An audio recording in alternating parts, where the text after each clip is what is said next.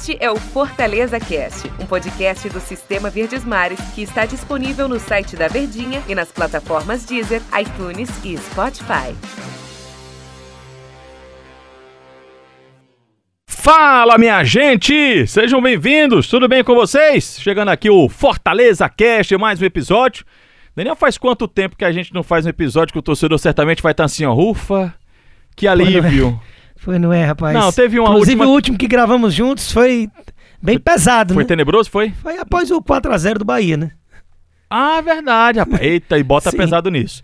A gente tava. Quem foi o último episódio, inclusive? Quem tava. Quem acompanhou percebeu que a gente tava bem tenso e a gente pontuou muito assim: olha, enquanto que a gente tá gravando, os outros jogos não aconteceram, no caso do Vasco e também do Goiás. E que acho que Deu bom. deu bom, porque foi muito o que a gente comentou lá.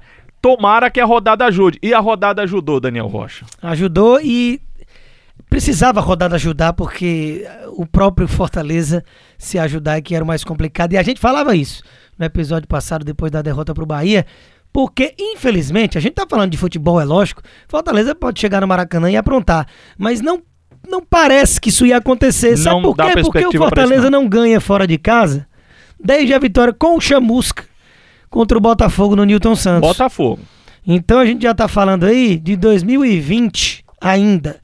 É, não tinha como prever ou imaginar que poderia acontecer essa vitória na última rodada. E certamente, ou Goiás ou Vasco, quem tivesse vivo, ganharia do outro já rebaixado na última rodada, o que infelizmente acarretaria no rebaixamento do Fortaleza. O que é que precisava acontecer?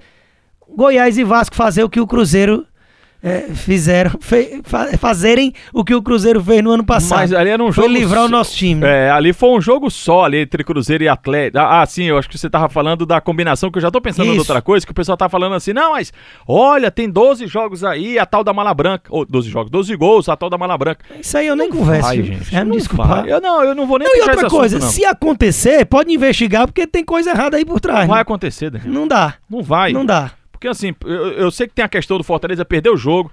O Vasco tem que sapecar uma goleada. O Vasco deve ter feito 12 gols, acho que no campeonato todo, com todo respeito. Mas o, olha, não, não- enfim, vamos pular esse assunto que não vai rolar. Fortaleza continua. O mais importante aqui, a gente. Eu sei que a gente acho que não vai conseguir, mas. O que que onde foi o erro do Fortaleza? Antero, como é que você pode dizer que foi um erro de um time que continua na Série A do Campeonato Brasileiro? Mas se a gente observar, Daniel, e os ulti- o pessoal que está aqui acompanhando, os últimos quatro clubes do campeonato, os rebaixados, Botafogo, Vasco, Goiás e Coritiba, todos eles tiveram ticado aquela, alguma coisa da cartilhazinha no rebaixamento. Problema extracampo, é, é, muito problema financeiro, Troca de técnico. várias trocas de técnicos. Então, essa é a cartilha de um time que tá cambaleante na competição. E o Fortaleza não teve nada disso. Teve a troca de técnico, mas, de novo, como aconteceu na temporada passada, ela, ela inicia porque o Rogério Ceni deseja sair, assim como foi também na temporada anterior. E aí o Rogério Ceni sai, vem um técnico, e do mesmo jeito da temporada anterior, esse técnico sai. Mas diferente desta temporada, não foi o retorno do Rogério Ceni, foi a chegada de Anderson Moreira. Então, no extracampo, Fortaleza não teve os problemas que tiveram as, as quatro equipes que estão rebaixadas para a Série B do próximo ano. Mesmo aí assim só me dá um, um- um- um cenário, Daniel, de que houve um erro de planejamento, de estratégia, de bola. Fortaleza errou no campo, porque no extracampo as coisas estavam acontecendo corretamente. E aí, essa pauta, esse assunto, infelizmente não tem como não entrar no que a gente, inclusive, falou a respeito no último podcast. Você discordou de mim com relação à saída do, do Rogério ser um fator preponderante, né? Só que quando eu.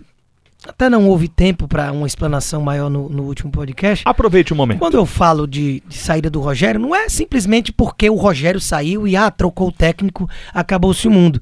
Mas é porque, pro bem ou pro mal, e a gente tá falando do lado do mal, você tem um técnico tão identificado, com tanta ligação dentro do clube e dos jogadores que ali estão no plantel, que o Rogério tinha autonomia total de contratação. É, era o time que o Rogério queria.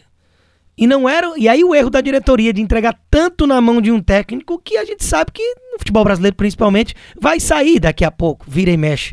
Então, lógico que o Fortaleza não esperava nessa temporada de novo a ruptura do trabalho por desejo do Rogério, assim como foi a saída dele na- em 2019 para o Cruzeiro. Então, naturalmente, quebra as pernas, quebra o planejamento. E o Rogério ainda sai no momento em que não podia nem escrever ninguém mais, né? Não tinha como trazer ninguém mais. Então era o time do Rogério, os jogadores que ele queria, pro modelo de jogo que ele eh, tinha na palma da mão e que vinha dando certo.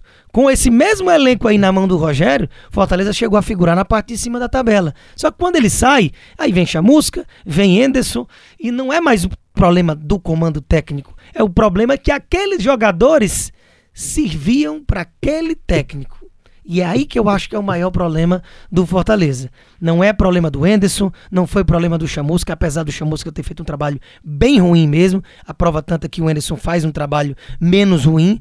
Mas de qualquer forma, eu, eu não vejo o time do Fortaleza em condições de brigar por aquilo que chegou a ter uma expectativa que poderia brigar. Acho que a realidade desse material humano do Fortaleza é esse perrengue. É por isso que a gente fala tanto em reformulação para a temporada que vem. Bom, se um time sofreu tanto, se um time teve tanto impacto com a saída de um técnico, e a gente teve essa, essa percepção por duas vezes, há um erro aí da diretoria, e eu sei que até meu.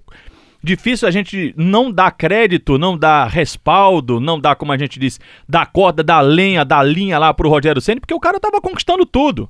Era natural que ele realmente se impusesse, era natural que ele tivesse esse destaque no time do Fortaleza.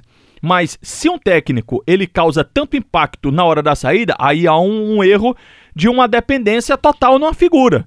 Essa dependência ela pode acontecer, mas ela não pode ser total, ela, ela, ela tem que ser dividida. E meu, na minha opinião, outro erro é que o Fortaleza ele não se reforçou.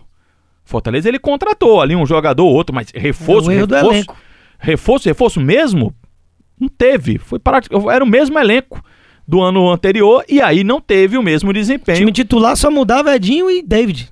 Só Saiu Edinho entrou, entrou o David. Só entrou, saiu o Edinho, entrou o David. Então, é, na minha opinião, faltou uma- uma- um reforço do time do Fortaleza. Muito se fala também de que esses reforços não aconteceram, porque é difícil de um time, na realidade, do Fortaleza trazer a opção A, que era a que queria o Rogério Senna, e eles não aceitavam outras opções, que não fosse a B, uma opção C. E assim o Fortaleza ficou necessitado né, de mais jogadores, porque parece que esse time esgotou. Parece que esse time não conseguia dar mais. A, laranja já estava toda espremida, exatamente porque você não tinha mais aquela figura do, do, do treinador que formou esse time. Evidentemente que a gente não vai, né, Daniel, nesses 10 minutinhos que a gente está conversando, trazer a resolução de todos os problemas do Fortaleza ou dos problemas do Fortaleza da temporada. Mas esses me saltam muito mais aos olhos. Não tenha dúvida, é exatamente esse é o X da questão, né? A, a ter moldado um elenco tanto, mas de uma forma até exagerada, nas mãos de um técnico que poderia sair a qualquer momento. E a gente está falando do futebol brasileiro, que é isso ainda mais latente. Então, naturalmente, o Fortaleza ele precisa de uma reformulação é, grande, grande mesmo na ideia de, de futebol, que a diretoria tenha mais parcela disso do que propriamente o treinador, seja ele o Enderson ou qualquer outro que venha, que seja em comum acordo a montagem de um elenco. E outra coisa, é preciso investir.